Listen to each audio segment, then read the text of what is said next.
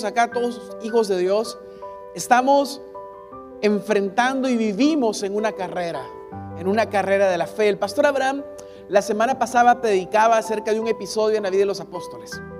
Un episodio realmente que marcó sus vidas. Ellos iban, eh, les enseñaba una hermosa lección este episodio. Ellos iban subidos a una barca y una tempestad empezó y literalmente sintieron que se hundían. Literalmente sintieron que morían ahogados. Pero Jesús estaba en la barca. Y usted ya conoce la historia, la escuchamos el domingo pasado. Pero mientras él predicaba, venían a mi cabeza y a mi corazón varias palabras, porque le cuento que obviamente nosotros, los que pasamos a predicar acá, estamos toda la semana orando, pidiéndole, Señor, qué es lo que quieres que compartamos, qué es lo que quieres que, le digamos a, tu iglesia, qué quieres hablarle a tu iglesia. Y mientras él predicaba, el Señor ponía en mi corazón ciertas palabras. Carrera, camino, procesos, fe. Y, y se repetían constantemente estas palabras. Y es que si pensamos o nos ponemos a pensar en el trayecto de fe de los apóstoles en los tres años que Jesús estuvo de manera presencial con ellos, Óigame, ese, ese episodio de la barca fue un episodio. Un episodio donde se dieron cuenta que los vientos y las aguas obedecían la voz de Jesús. ¿No? Un episodio donde se dieron cuenta de que hay que cree todo lo es posible, porque eso les dijo Jesús. Un episodio donde se dieron cuenta que la fe puede hacer grandes cosas. Pero si empezamos a leer los evangelios, y que lo animo a que lo haga, y empezamos a ver todos los episodios de la vida de los apóstoles con Jesús. Todas las veces que Jesús les enseñó algo, les mostró algo, caminó con ellos de alguna manera, estas palabras vuelven a mi cabeza. Carrera, camino, proceso y fe. Vuelven a mi mente. Y es que realmente, mis hermanos, estamos en una carrera. mire lo que dice Hebreos 12.1. Si lo puede buscar y lo leemos todos juntos. Hebreos 12.1.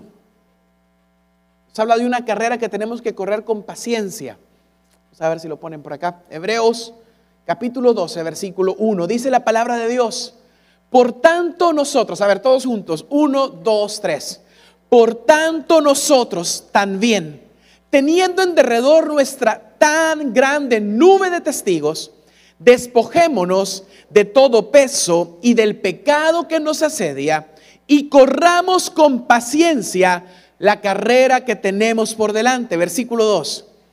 Puestos los ojos en Jesús, el autor y consumador de la fe, el cual por el gozo puesto delante de él sufrió la cruz, menospreciando el oprobio y se sentó a la diestra del trono de Dios. Amén. Mis hermanos, esta es una carrera que usted y yo tenemos que correr y es una carrera que termina hasta que estamos en la presencia de Dios, porque ahí empieza la celebración, ahí empieza el triunfo, ahí empiezan las coronas, ahí empiezan los galardones. Pero es una carrera que implica muchas cosas, obstáculos, caminar por un camino angosto, como dice la palabra, pero al fin el gozo de saber que vamos caminando con Cristo, tal cual los apóstoles caminaron. Qué hermoso, yo, siempre me pongo a pensar, cuando los apóstoles están antes de la ascensión y, los, días antes que estuvieron con Jesús ya después de Jesús resucitado, ¿cuántas veces habrán pensado, habrán pensado los apóstoles, no te vayas Jesús, no te vayas Jesús, ¿para qué? Quedémonos aquí. Tal cual le dijeron los que estuvieron en la transfiguración, ¿se acuerdan? Hey Jesús, hagamos una enramada y quedémonos aquí, porque qué bonito o sea, me, estoy seguro que así fue. Qué bonito haber caminado con Jesús esos tres años, ¿no es cierto? O sea, tuvo que haber sido hermoso. Pero el asunto es que ellos siguieron caminando después, con el Espíritu Santo habitando como templo, ¿no es cierto? Y es por eso precisamente que en el capítulo 12, el escritor de Hebreos nos dice que pongamos la mirada en Jesús. Puesto los ojos en Jesús, el autor y consumador. Mire que son dos palabras bien interesantes, porque el autor, usted sabe lo que es un autor, ¿no? Es la persona que idea, que crea, pero también habla el consumador, que el consumador es la persona que realiza la acción. Jesús es las dos cosas, autor y consumador de la fe. Ahora, el contexto de este capítulo 12 es el capítulo 11. Un capítulo conocidísimo por usted y por mí. Creo que todos lo hemos leído alguna vez en la vida. Es el famoso capítulo de la Galería de Héroes de la Fe. En este capítulo encontramos la experiencia de hombres y mujeres que caminaron por fe como viendo el invisible y ahora son testigos con experiencia de la carrera que nosotros tenemos por delante. Este famoso capítulo de los héroes de la fe nos enseña en carne y hueso, nos muestra a hombres y mujeres de carne y hueso que enfrentaron peligros, obstáculos, momentos dificilísimos, pero decidieron poner la mirada en Jesús, aún sin verlo, aún sin verlo, porque dice la palabra, como viendo al invisible. Pero antes de llegar a eso, para que leamos Hebreos 11, quiero que leamos Hebreos 4.12, porque es un versículo también muy conocido. Hebreos 4.12 dice, porque la palabra de Dios es viva y eficaz y más cortante que toda espada de dos filos y penetra hasta partir el alma y el espíritu, las coyunturas y los tuétanos y discierne los pensamientos y las intenciones del corazón. Es viva, es poderosa, es eficiente en su poder. ¿Sabe que cuando yo leo este versículo me imagino a un cirujano con un bisturí? Con un bisturí abriendo capa por capa, con mucho cuidado de, de no dañar lo que no tiene que ser dañado, pero sí sacar lo que está mal. Y eso es lo que el Espíritu Santo hace por medio de la palabra de Dios. Y mi hermano, eso es lo que yo oro que el Espíritu Santo haga esta mañana. Que tome su bisturí y entre a las coyunturas, a los tuétanos, que disierna los pensamientos y las intenciones de nuestro corazón y que hoy nos enseñe algo. Amén. Amén. Esa es mi oración esta mañana. Y vamos entonces al, capítulo 11. Quiero que lo busque, por favor, Hebreos 11. Lo vamos a leer todo. Yo sé que es largo, pero quiero que, quiero que aprovechemos y leamos todo este capítulo. El objetivo del escritor del libro de Hebreos era hacerle entender al primer destinatario de esta carta que Jesús era más que todo, que era más que los ángeles, más que Moisés, más que Josué, más que el Shabbat, más que absolutamente todo. Y el capítulo 11 es como un paréntesis donde el escritor presenta a hombres y mujeres que caminaron en pos de Jesús. Y así dice la palabra de Dios, Hebreos capítulo 11, versículo 1. Es pues la fe, la certeza de lo que se espera, la convicción de lo que no se ve. Porque por ella alcanzaron buen testimonio los antiguos. Por la fe entendemos haber sido constituido el universo por la palabra de Dios, de modo que lo que se ve fue hecho de lo que no se veía. Por la fe Abel ofreció a Dios más excelente sacrificio que Caín, por lo cual alcanzó testimonio de que era justo, dando Dios testimonio de sus ofrendas y muerto aún habla por ella. Por la fe Enoch fue traspuesto para no ver muerte y no fue hallado, porque lo traspuso Dios. Y antes que fuese traspuesto, tuvo testimonio de haber agradado a Dios. Pero sin fe es imposible agradar a Dios porque es necesario que el que se acerca a Dios crea que le hay y que es galardonador de los que le buscan. Por la fe Noé, cuando fue advertido por Dios acerca de cosas que aún no se veían, con temor preparó el arca en su casa, en la que su casa se salvase. Y por esa fe condenó al mundo y fue hecho heredero de la justicia que viene por la fe. Por la fe Abraham, siendo llamado, obedeció para salir al lugar que había de recibir como herencia y salió sin saber a dónde iba. Por la fe habitó como extranjero en la tierra prometida, como en tierra ajena, morando en tiendas con Isaac y Jacob, coherederos de la misma promesa, porque esperaba la ciudad que tiene fundamentos, cuyo arquitecto y constructor es Dios. Por la fe también la misma Sara, siendo estéril, recibió fuerza para concebir y dio a luz, aún fuera del tiempo de la edad, porque creyó que era fiel quien lo había prometido. Por lo cual también de uno, y ese ya casi muerto, salieron como las estrellas del cielo en multitud y como la arena innumerable que está a la orilla del mar. Conforme a la fe, murieron todos estos, sin haber recibido lo prometido, sino mirándolo de lejos, creyéndolo, saludándolo y confesando que eran extranjeros y peregrinos sobre la tierra. Porque los que esto dicen claramente dan a entender que buscan una patria. Pues si hubieran estado pensando en aquella de donde salieron, ciertamente tenían tiempo para volver pero anhelaban una mejor esto es celestial. Por lo cual Dios no se avergüenza de llamarse Dios de ellos, porque les ha preparado una ciudad hermosa, eso me encanta. Por la fe Abraham, cuando fue probado, ofreció a Isaac, y el que había recibido las promesas ofrecía a su unigénito, habiéndosele dicho, en Isaac te será llamada descendencia. Pensando que Dios es poderoso para levantar aún de entre los muertos, de donde en sentido figurado, también le volvió a recibir. Por la fe bendijo Isaac a Jacob y a Esaú respecto a cosas venideras. Por la fe Jacob, al morir, bendijo cada uno de los hijos de José y adoró apoyando sobre el extremo de su bordón. Por la fe José, al morir, mencionó la salida de los hijos de Israel y dio mandamiento acerca de sus huesos.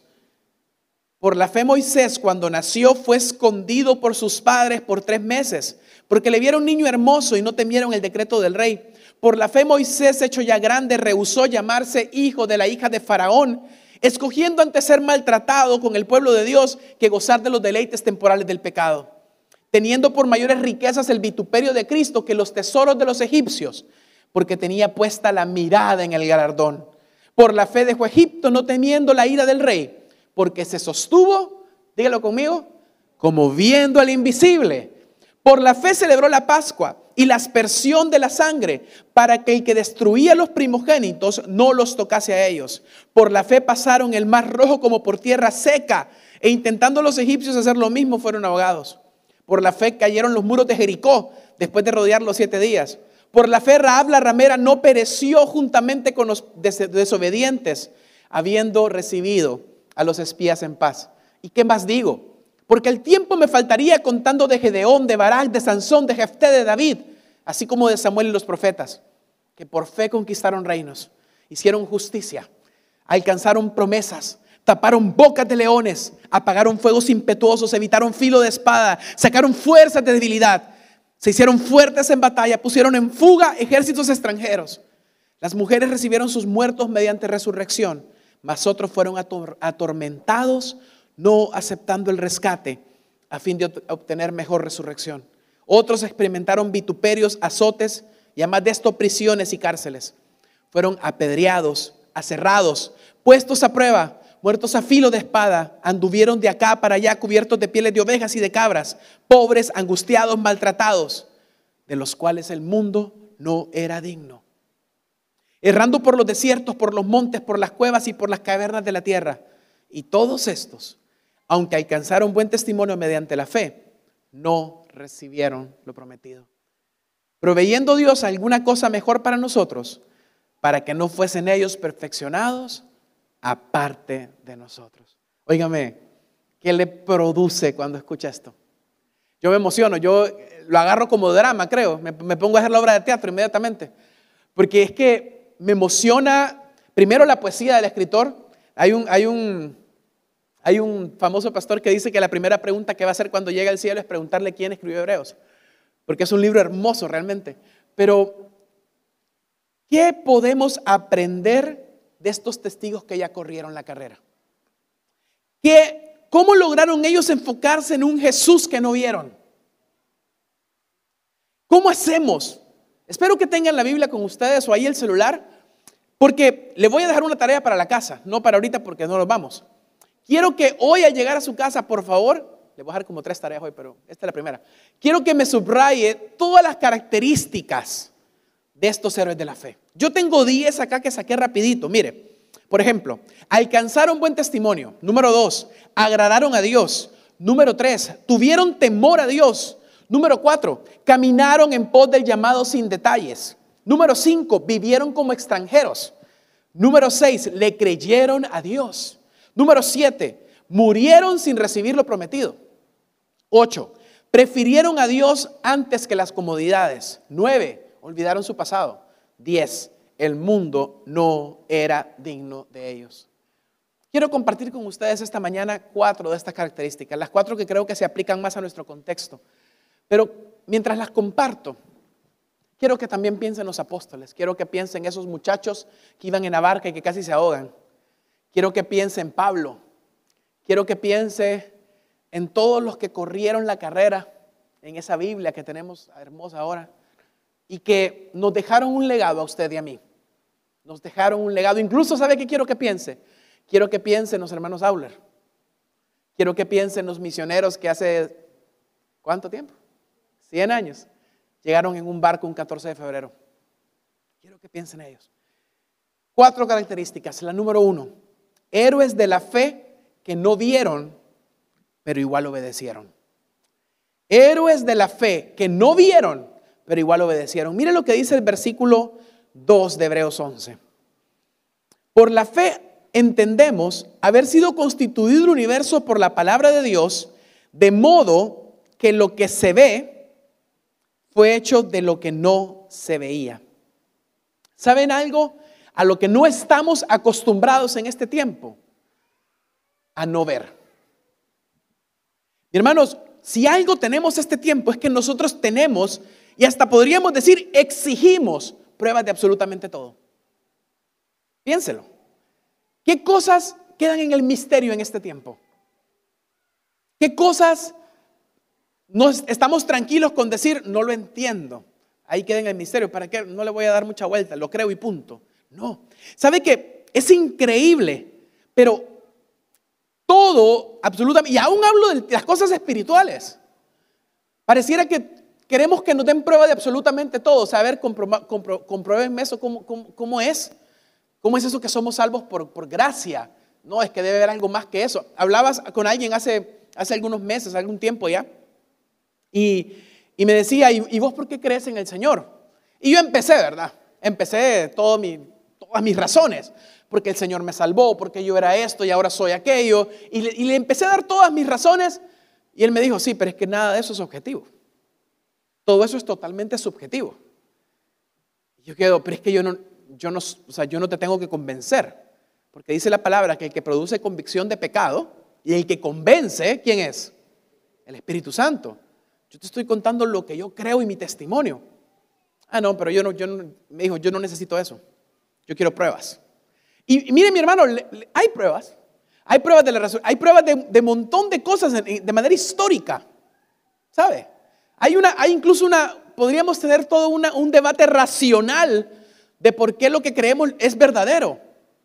Pero sabe, al fin y al cabo, uno puede tratar de convencer de manera racional y de manera objetiva, pero si el Espíritu Santo no ha convencido de pecado, se va a quedar como conocimiento vacío.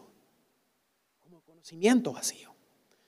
Entonces, nos cuesta tanto no ver. Nos cuesta tanto la palabra misterio. Nos cuesta tanto entender y muchas veces es orgullo porque Queremos sentir el orgullo de que entendemos y sabemos todo a perfección.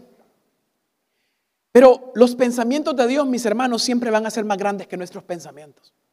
Siempre. Y siempre la mente de Dios no la vamos a poder comprender cabalmente a este lado de la eternidad. No va a pasar. No somos perfectos. Somos limitados.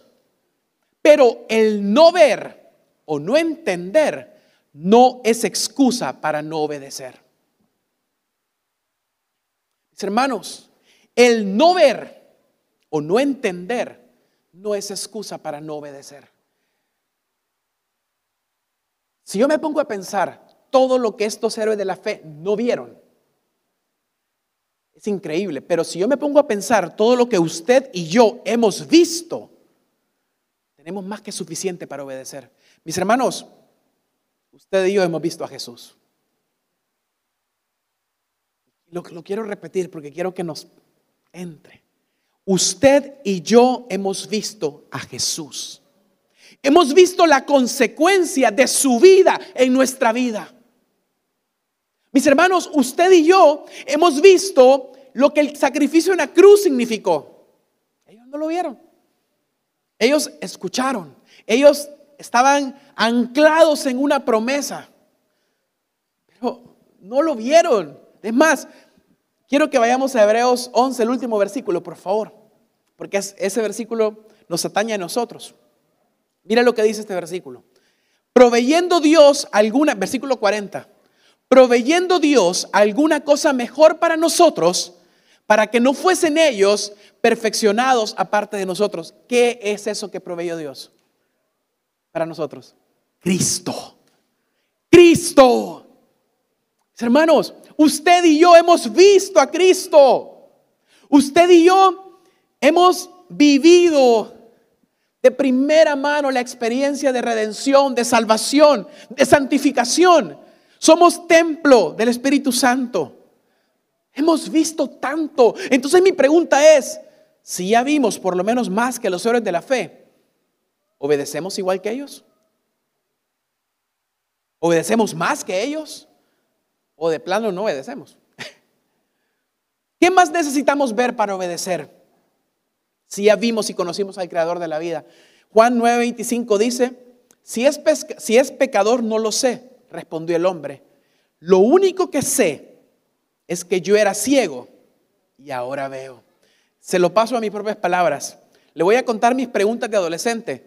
¿De dónde salieron las esposas de Caín?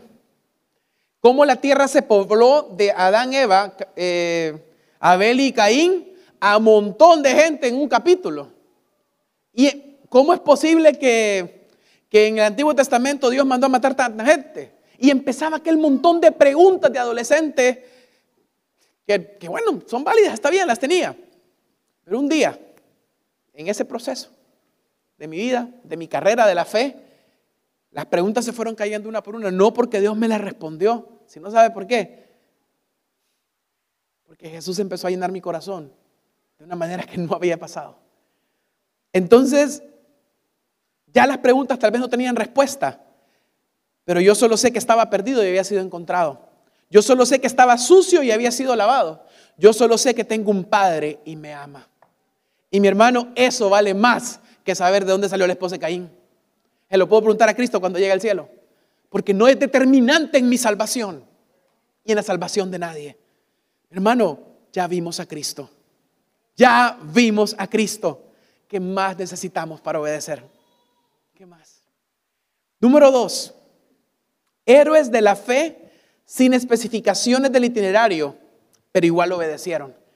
Dice la Biblia en el versículo 8 del capítulo 11, por la fe Abraham, cuando fue llamado para ir a un lugar que más tarde recibiría como herencia, obedeció y salió sin saber a dónde iba. Primero, obedecieron sin ver literalmente quién lo llamaba. Segundo, obedecieron sin tener detalles o especificaciones de a dónde fueron llamados. Y no hablo solo de un lugar físico, hablo de un llamado en sí mismo. ¿Sabe cuál fue el llamado de Dios para Abraham? En el capítulo 12 de Génesis lo encuentra. ¿Sabe qué le dijo Dios a Abraham? Vete de tu tierra y tu parentela a la tierra que yo te mostraré y serás bendición. El llamado de Dios para Abraham era ser bendición. Usted y yo lo entendemos, ¿no es cierto? Usted y yo sabemos qué es ser bendición. Pero mi hermano, Abraham no tenía ni idea que era eso. O sea, muchas veces nosotros pensamos que Abraham era como cristiano, ¿no? Como que Dios llama a Abraham porque, porque es cristiano y sabe que Dios escogió a Abraham y al pueblo de Israel por puras ganas de escogerlos. No es que eran mejor que los demás, no eran mejor que los demás, fue por el puro afecto de la voluntad de Dios que fue escogido. Y lo llama a ser bendición y aunque usted y yo entendamos lo que es el concepto de bendición, Abraham para Abraham no era tan claro como para nosotros. Sabemos que es ser bendición porque estamos habituados a esa palabra. ¿Cuántas veces al día decimos Dios te bendiga? ¿Cuántas veces al día decimos Señor bendice tus alimentos? ¿Cuántas veces al día hablamos de bendición? Pero para Abraham no era así. La vida del patriarca, de los patriarcas, estuvo llena plagada de incertidumbres. Mis hermanos, ¿dónde, ¿dónde están las especificaciones del llamado para Abraham, para Jacob y para Isaac y Jacob? ¿Dónde? ¿Dónde están? ¿Dónde le dice Dios a Abraham, ok, Abraham, tenés, son, dinero, porque Abraham tenía dinero, era un hombre próspero en, en la ciudad de Ur de los Caldeos, te estoy diciendo que dejes todo, incluyendo a tu familia, y que te vayas. Abraham obedece pero Dios no le dice, esto vas a hacer. Eh, las cosas van a ser así en tantos años. Es más, recordemos, le promete un hijo. Le promete un hijo y Abraham en el proceso se cansa de esperar y la esposa también y hacen ahí un tema, una cosa ahí. Pero Isaac llega a qué edad? ¿Qué edad tenía Abraham cuando, cuando llegó el hijo? ¿Quién sabe? Hermano, Sara tenía 90 y Abraham 100. O sea, ¿se imagina eso? Nos cuesta imaginarlo en este contexto. Pero ¿sabe algo que me llama la atención? Si usted lee Génesis, se va a dar cuenta de que no hay ni una pregunta, ni una tan sola queja, ni una tan sola frustración de la falta de información de Dios. Lea Génesis. En ningún momento Abraham le dice, Dios, y entonces, no me estás explicando, no me está explicando qué tengo que hacer, cómo lo tengo que hacer, cómo lo voy a hacer. No, no sé. En ningún momento, ni, ni los otros dos patriarcas, nadie, ninguno le hace una queja a Dios por las dudas, por las frustraciones. Ellos siguieron a pesar de todo, siguieron a pesar de sus dudas, porque su mirada estaba puesta en el invisible. Jesús no había llegado. La primera Navidad no se había celebrado, pero avanzaron como viéndolo. Génesis 6:22 dice, y lo hizo así Noé, hizo conforme a todo lo que Dios le mandó. Conforme a todo lo que Dios le mandó. El pastor Abraham decía el domingo pasado que Dios puede procesar nuestra incredulidad. ¿Se acuerdan que lo dijo? Que Dios puede hablaba, o sea, habló de este hombre que le dijo, ayúdame en mi incredulidad. Entonces él decía, Dios puede trabajar con su incredulidad, pero Dios no trabaja con su desobediencia. Porque la desobediencia es pecado. Y eso tiene que ser arrepentido, perdonado y vuelve a empezar. Pero Él no trabaja con nuestra desobediencia. Estos hombres caminaron en obediencia en dirección a lo incierto ante sus ojos, pero 100% seguros que estaban en las manos de Dios. Se abandonaron en los brazos de Dios totalmente. Y ese es el secreto del que habla Hebreos 12. Es el secreto que encontraron los apóstoles cuando encontraron la muerte de manera trágica. Todo por caminar en fe en un llamado que Jesús les había hecho. Sabe que siempre una de las preguntas de los jóvenes o de los temas de los jóvenes es, es el con quién me voy a casar, ¿no? O sea, no hay ministerio de jóvenes donde ese tema no se trate es obligatorio. Y, o sea, y yo creo que se trata, sí se trata, todo el tiempo. Se habla, es una de las, de, las, de, las, conversaciones más clásicas. Y una vez alguien me dijo, es que yo no creo que Dios se meta en eso. Yo no creo que Dios se meta en quién va a ser mi esposa o mi esposo. Yo le dije, ¿cómo Dios no se va a meter en elección de la persona con que vas a pasar el resto de tu vida? Claro que se mete. Y cuando lo que se meta, es que si tú oras y si tú le pones a Dios tu corazón y oras por tu esposa y tu esposa, aún sin, tener novio, sin tener novia, el Señor va a obrar y va a proveer la persona indicada. Pero ¿saben qué pasa? El problema es que muchas veces llega la persona indicada y no me gusta. Y no es que no nos gusta, ¿saben qué pasa? que nosotros, si bien estábamos orando para que Dios escogiera a la persona indicada, ya teníamos el indicado que mis ojos habían escogido. Y como ya teníamos el indicado o la indicada que mis ojos habían escogido, yo no quiero al que Dios escogió. Porque ¿para qué? Si yo me conozco, yo sé quién soy, yo sé qué me gusta y qué, pues. ¿No es cierto? Pero tener fe y caminar sin itinerario es estar dispuesto a confiarle al Señor quién es para vos quién es para usted. Mis hermanos, cuando somos niños y nuestros papás nos decían, bueno, voy a, voy a ir a mi, niñez. Cuando papá nos, subía al carro, para mí era emocionante, ¿saben por qué? Porque en aquel tiempo había una tienda, un lugar que se llamaba Pops. A ver cuántos se acuerdan de Pops. Levanten la mano los cuarentones para arriba. Somos pocos, pero aquí estamos. Aquí estamos. Pops era lo que después se llamó Cops. ¿Cuántos se acuerdan de Cops? Ah, ahí está, ya. Ya los jóvenes ya levantaron la mano. Ok, disculpen, jóvenes. Discúlpenme. Entonces, ¿sabe qué era lo bonito? Que mi papá nos montaba el carro y yo decía, tal vez vamos a Pops. Tal vez vamos a Pops. Porque Pops tenía autoservicio, que en aquel tiempo, en los años 30, en, aquellos, en aquellos anales de la vida, no eran muy comunes los autoservicios. Pero uno pasaba por Pops y vendían paletas, conos, aquellas delicias. Entonces, para mí subirme al carro con mi papá era la posibilidad de que pasáramos por Pops. Pero, ¿sabe? Más allá de eso era, yo sabía que mi papá no me iba a llegar a ningún... No tenía miedo de subirme un carro con mi papá. ¿Por qué iba a tener miedo? ¿Qué me iba a pasar? Iba con mi papá. Mis hermanos, Vamos con nuestro papá. Vamos con nuestro Padre Celestial. No tengamos miedo. No tengamos miedo aunque no haya fechas.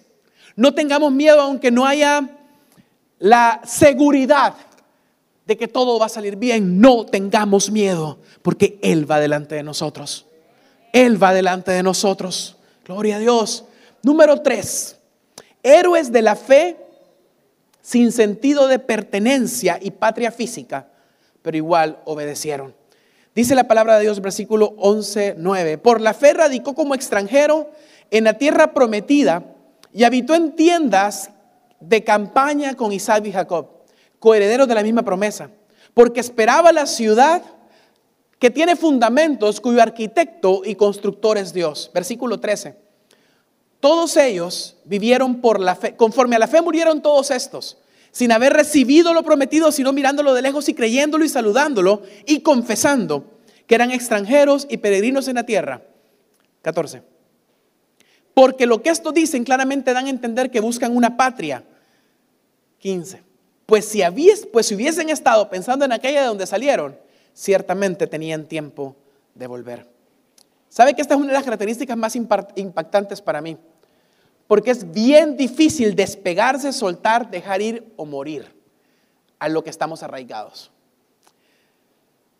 Es difícil dejar ir el sentido de pertenencia a este mundo. Es difícil dejar de pensar que aquí lo más que vamos a vivir son 80, 100 años, los mayores así que pueden lograr los 100 años. Pero ¿cuánto vamos a vivir en eternidad? ¿Cuánto? Eternidad, exactamente. Más sin embargo pasamos frustrados, reventados, preocupados por lo que pasa aquí, en este lado. Y el versículo 16 dice, me encanta este versículo porque dice algo bien impactante.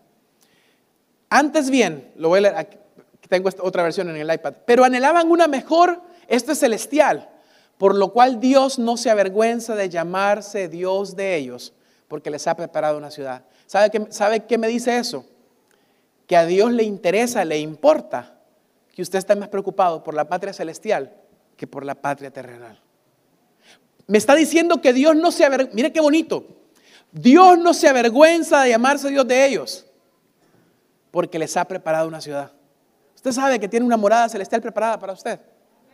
Entonces, ¿por qué no se estresa tanto lo que pasó el jueves en la mañana?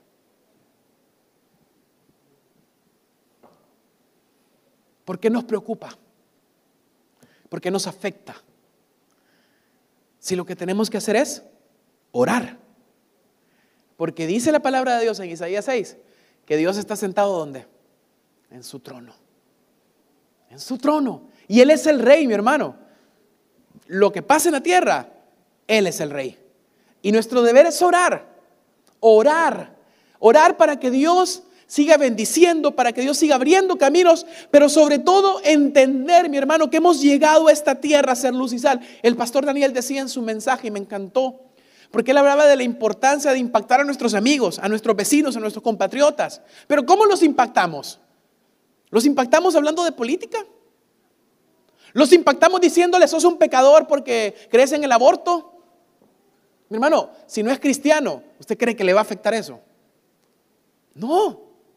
Eso lo entendemos usted y yo porque tenemos al Espíritu Santo adentro. ¿Sabe qué le impacta que Jesús lo ama?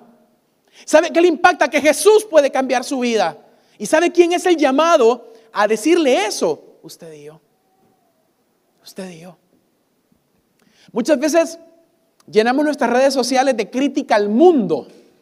Yo me pregunto, ¿realmente al mundo le interesa? ¿Realmente le afecta al mundo que un cristiano diga que el aborto es pecado? ¿Le afecta? ¿Usted cree que le afecta al mundo? Mi hermano, si no hay convicción de pecado, ¿por qué le va a afectar? No le va a afectar. Pero ¿sabe qué sí le puede afectar? Que Jesús lo ama.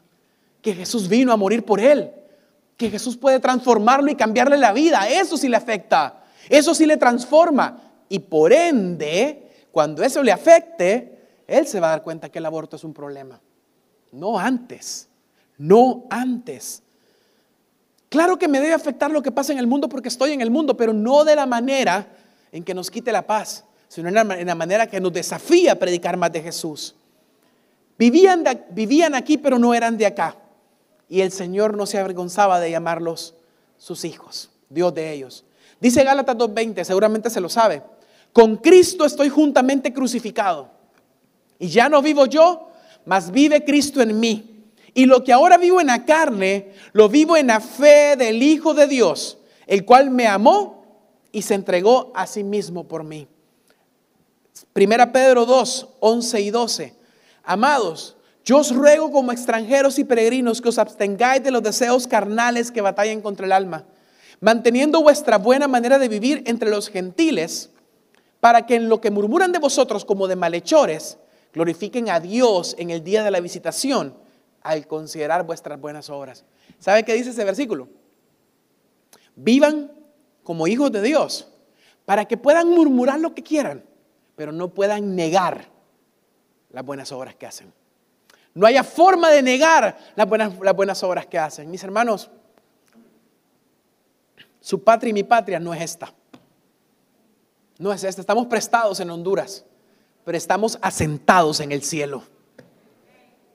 Somos extranjeros y peregrinos que vivimos con la maleta puesta. Yo les contaba en la mañana que en mis tiempos en Argentina, yo vivía con la maleta. O sea, yo tenía Pasaba de lunes a viernes en el instituto, el fin de semana viajaba para servir en una iglesia, entonces vivía con la maleta lista, todo el tiempo estaba la maleta lista, porque yo sabía que el fin de semana me iba a ir, pero no solo por eso, porque sabía que en tres años yo volvía a Honduras, porque no iba a vivir en Argentina. ¿Qué, tan conscientes estamos que Jesús viene pronto? ¿Qué tan conscientes estamos que no somos de acá? Entonces la maleta debe estar lista no para vivir acá, debe estar lista para irnos, debe estar lista para irnos. Amén. Aleluya. ¿Cómo estamos viviendo? ¿A qué ciudadanía representamos? A la que obedecemos. A la que obedecemos. A la que obedecemos, a esa ciudadanía representamos. Último punto, mis hermanos. Héroes de la fe sin comodidades, pero igual obedecieron. Y esta, bueno, leamos, dice el versículo 24. Por la fe Moisés ya adulto renunció a ser llamado hijo de la hija de Faraón y prefirió ser maltratado con el pueblo de Dios a disfrutar de los efímeros placeres del pecado. Consideró que lo propio por causa del Mesías era una mayor riqueza que los tesoros de Egipto, porque tenía la mirada puesta en la recompensa. Mire, yo sé que se lee un poquito místico, el, versículo 25 en, la Reina Valera dice, se sostuvo como viendo al invisible. Se oye bien así, bien etéreo, bien místico, pero qué realidad Fíjense bien, porque todos los héroes de la fe vivieron de esta manera. Ellos no conocieron a Jesús. Escucharon, supieron, promesas, profecías, está, pero no, no, llegaron a entender. Solo sabían que había una promesa. Y vivieron como viendo al invisible. Pero metámonos un poquito al contexto. Moisés fue salvado de manera milagrosa por Dios cuando la hija de Faraón, o sea, la princesa, lo ve y lo quiere adoptar. Antes de ese milagro ya había pasado el milagro que lo habían dejado vivo. Pero fue adoptado y fue criado por su verdadera madre por toda su niñez, aprendiendo su identidad como hebreo, conociendo al Dios de Israel. Llega a la preadolescencia, adolescencia, como príncipe de Egipto. ¿Qué quiere decir esto? Todos los placeres que usted se puede imaginar, Moisés lo pidió. Comida, mujeres, eh, idolatría, porque él era hijo de un Dios. Porque para los egipcios el faraón era Dios. Era hijo de un Dios, era adorado, era venerado. Tenía todo lo que podía querer. Sin embargo, por 40 años vive de esta manera. Al, cumplir sus 40 años, no, Dios permite que recuerde quién es. Y, y en ese momento, después de primero quererlo hacer a su manera y matando a un egipcio, recuerda quién era y renuncia a una vida de lujos, servidores y placeres. ¿Por qué? Mi hermano, porque recordó cuál era su identidad. Cuando pecamos o, desobedecemos solo por mantener nuestra comodidad, es porque olvidamos quiénes somos. ¿Y a qué me refiero con comodidad? ¿Sabe? Usted está aquí esta mañana, en un día que está rico para quedarse durmiendo, sí o no. ¿Sí o no? Sí, está rico para estar durmiendo. Pero qué bueno que vino. Qué bueno que vino porque hay otros que no vinieron. Y no estoy hablando del que está pasando por enfermedad o del que tiene alguna situación específica. Muchas veces dejamos de hacer cosas para el Señor solo por comodidad.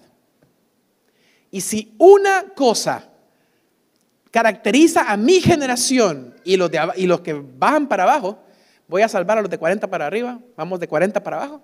Si una cosa nos caracteriza a nosotros, mileniales, zetas y alfas, es la afición por la comodidad. Y usted, papá, de estas, de estas generaciones, usted lo ha dicho, estos son cómodos. ¿Cuántas veces lo habrá dicho? Aunque también hay adultos que también lo viven. Pero sabe, Dios, con todo el respeto, mi hermano, que, le voy, que lo que voy a decir, Dios no nos, Dios no nos llamó a, hacer, a vivir cómodamente. ¿Verdad que en, en, Hebreos 11 en ningún momento dice la Biblia y vivieron cómodamente para siempre? eso, eso es en Disney. Ese es el final de película de Disney, no de la vida real. En esta pandemia nos quitaron comodidades, nos apresaron en una casa, nos cancelaron planes, hemos perdido seres amados y hemos, de alguna manera, vivido un poquito de lo que es ser que nos muevan el piso. Pero ya pasó lo peor de esa pandemia, de alguna manera. Y todos, muchos nos hemos acostumbrado a cierta comodidad que la pandemia la pandemia sí produjo. Mis hermanos, Dios llama a la iglesia a levantarse firme y a caminar en pos del llamado, no a sentarse cómodo en un sofá.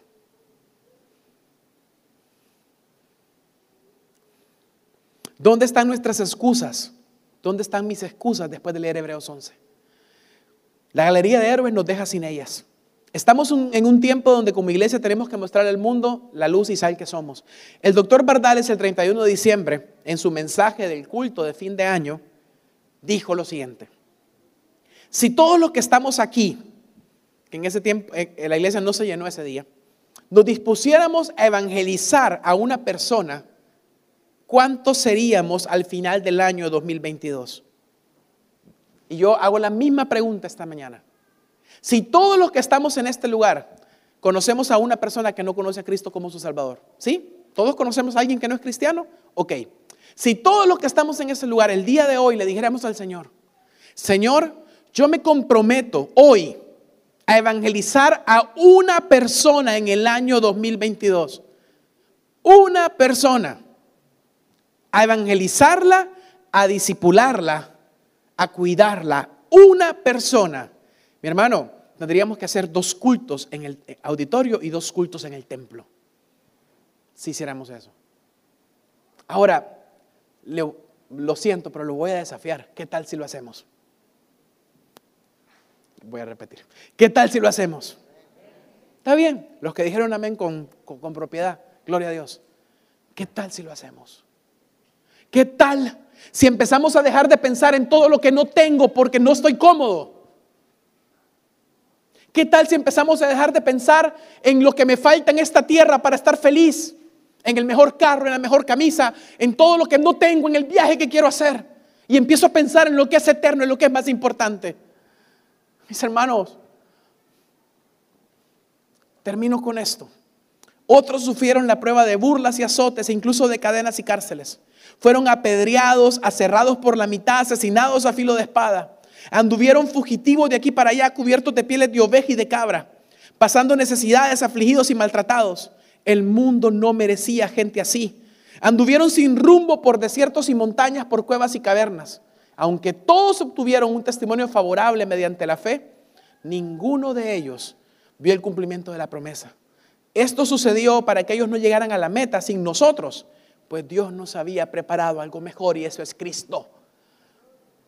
Mis hermanos, nosotros hemos visto el cumplimiento de la promesa en Jesús. ¿Cómo tenemos que vivir? Quiero que se ponga de pie, por favor.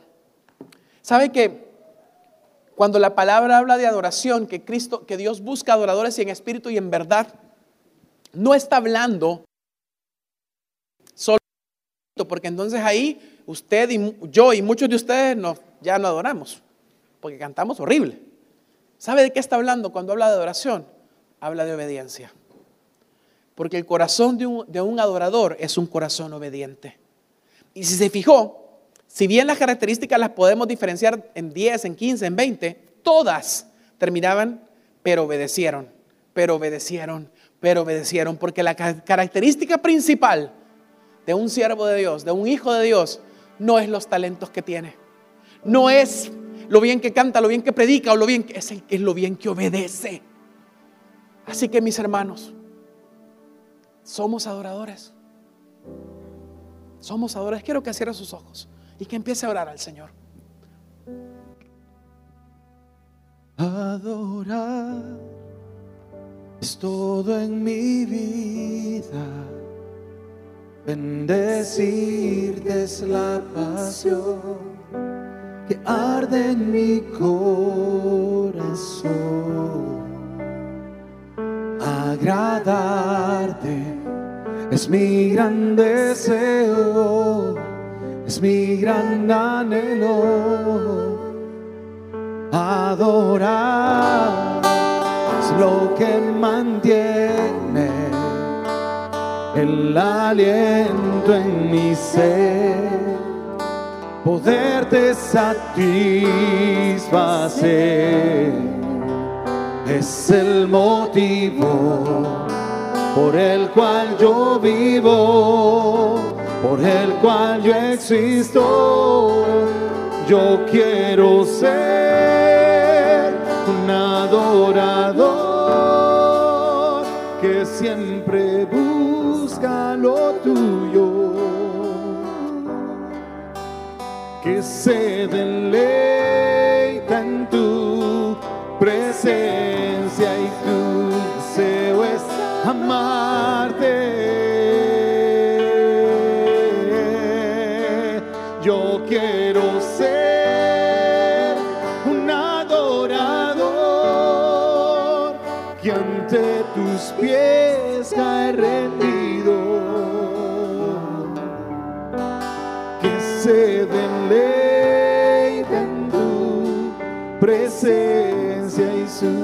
Deseo es amarte. Mi deseo es amarte. Mi deseo es amarte.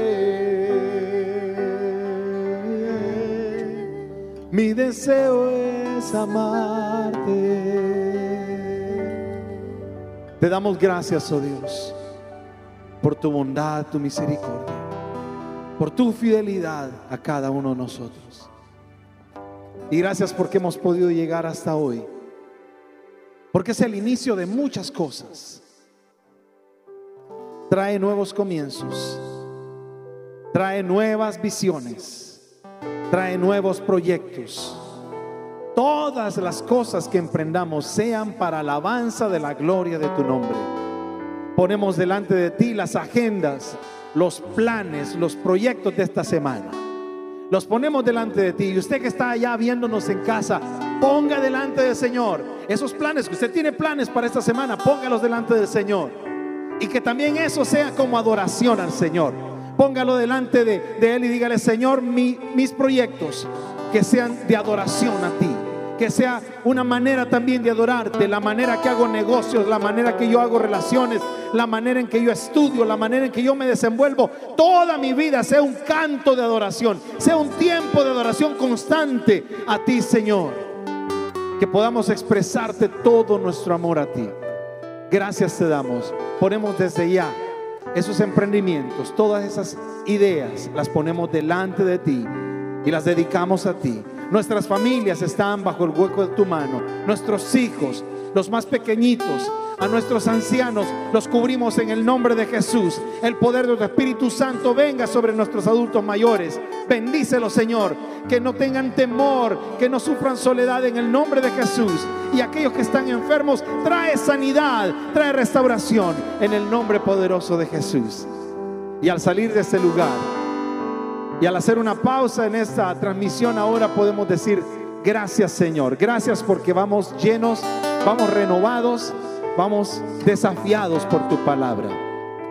Gracias, te damos las gracias porque podemos tener fe, esperanza en ti Señor. En el nombre poderoso de Jesús oramos y damos gracias. Y todos juntos decimos, amén y amén. De un fuerte aplauso al Señor. Que Dios, que Dios le bendiga, que Dios prospere su semana y que sea una semana extraordinaria para la gloria de Dios, que le pueda seguir dando adoración al Señor.